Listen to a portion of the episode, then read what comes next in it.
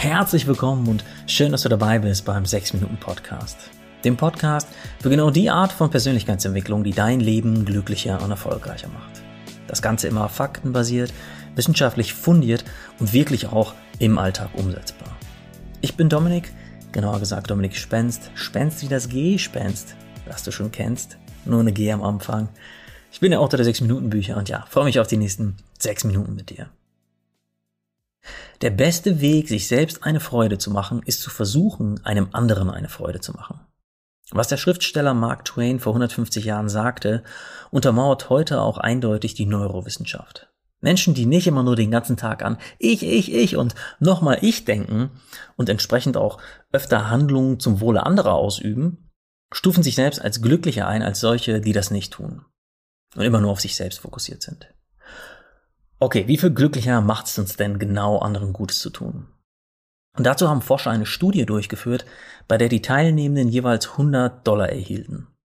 Ihnen wurde dann freigestellt, diese 100 Dollar für wohltätige Zwecke ihrer Wahl zu spenden oder für sich selbst auszugeben. Und während des Experiments wurden mit Hilfe von Gehirnscans die Gehirnaktivitäten gemessen. Dabei stellte sich dann heraus, dass das neurolimbische System, das unter anderem für die Ausschüttung des Glückshormons Dopamin zuständig ist und somit für Freude und Vergnügen, bei der Gruppe aktiver war, die das Geld spendete.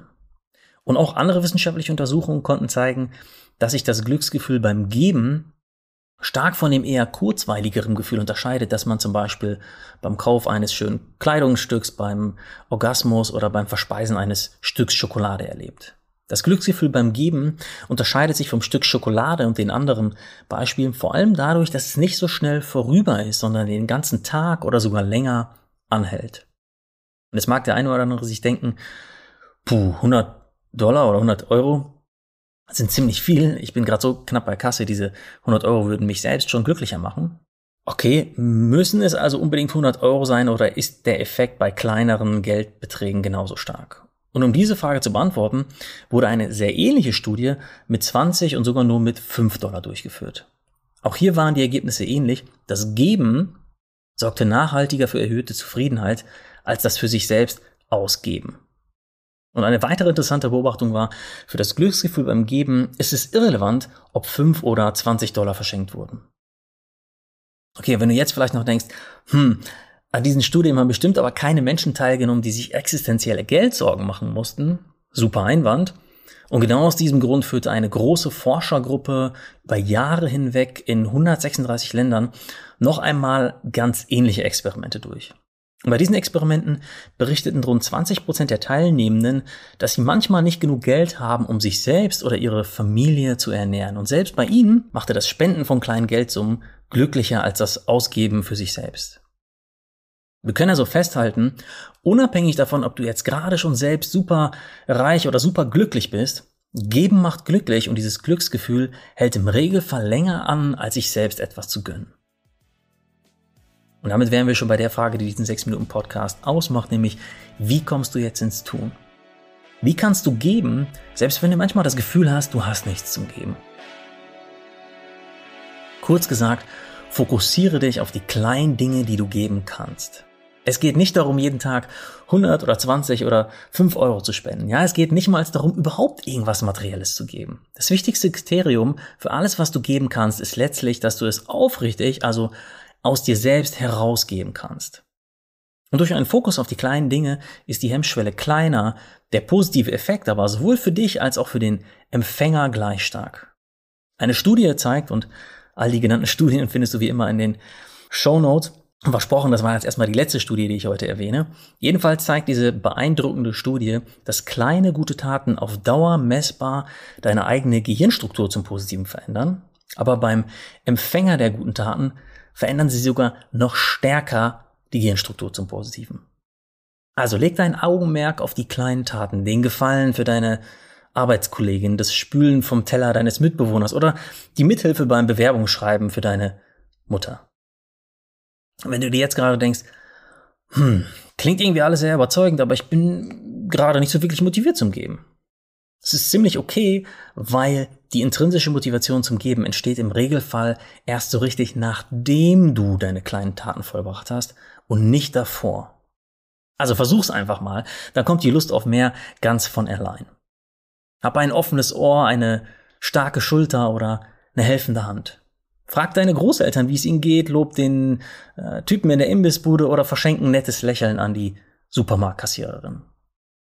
Und damit du auch wirklich ein ganz neues Bewusstsein für deine kleinen Taten schaffst, kannst du dir täglich eine Frage stellen, die viele von euch schon aus der Abendroutine im 6-Minuten-Tagebuch kennen, nämlich die Frage, was habe ich heute Gutes für jemanden getan? Und für den heutigen Praxistipp springe ich mal direkt selbst von der Theorie in die Praxis, indem ich jetzt jemandem in diesem Podcast etwas gebe, der sonst immer mir etwas für diesen Podcast gibt. Diese Person konnte ich nur mit einer ausgeklügelten Ausrede davon abhalten, mir, wie sonst immer, Feedback für den heutigen Podcast zu geben. Sie agiert vor allem im Hintergrund, aber ohne sie würde ich gar nicht so im Vordergrund agieren können, wie ich es mache. Und dieser Mensch ist meine Frau Seth. Danke, Seth. Danke, dass du mein größter moralischer Kompass, mein größter Ruhepol und meine größte Spaßquelle bist. Obwohl das mit der Spaßquelle nicht ganz stimmt, das ist nämlich gerade unser einjähriger Sohn, für den du die tollste Mama bist. Danke, dass du mir so sehr vertraust, aber auch gleichzeitig meine treueste und ehrlichste Kritikerin bist. Jedes Sechs-Minuten-Buch, dieser Sechs-Minuten-Podcast und auch ich selbst wären ohne dich nicht das, was sie sind. Danke, dass wir miteinander wachsen und danke, dass ich dieses Leben mit dir erleben darf. Ja, vielleicht konnten dich diese Worte inspirieren, jemanden in deinem Leben heute auch noch etwas zu geben, indem du zum Beispiel Danke sagst, vielleicht auch jemandem, der ähnlich wie meine Frau heute gar nicht damit rechnen würde, weil man sich, wenn es überraschend ist, ja nochmal mehr freut. Und ganz wichtig beim Thema geben, wie die beschriebenen Studien in den ärmeren Ländern der Welt ja auch gezeigt haben, die Logik dabei ist nicht, ich kann erst geben, wenn ich selbst super happy bin oder wenn ich selbst alles habe. Die Logik ist viel mehr, je mehr ich gebe, desto glücklicher bin ich im Endeffekt auch selbst. Und passend dazu hat Anne Frank mal gesagt, niemand ist je vom Geben arm geworden, Goethe ging sogar noch einen Schritt weiter, als er sagte, nur der ist froh, der geben mag, und ich habe dem nichts hinzuzufügen.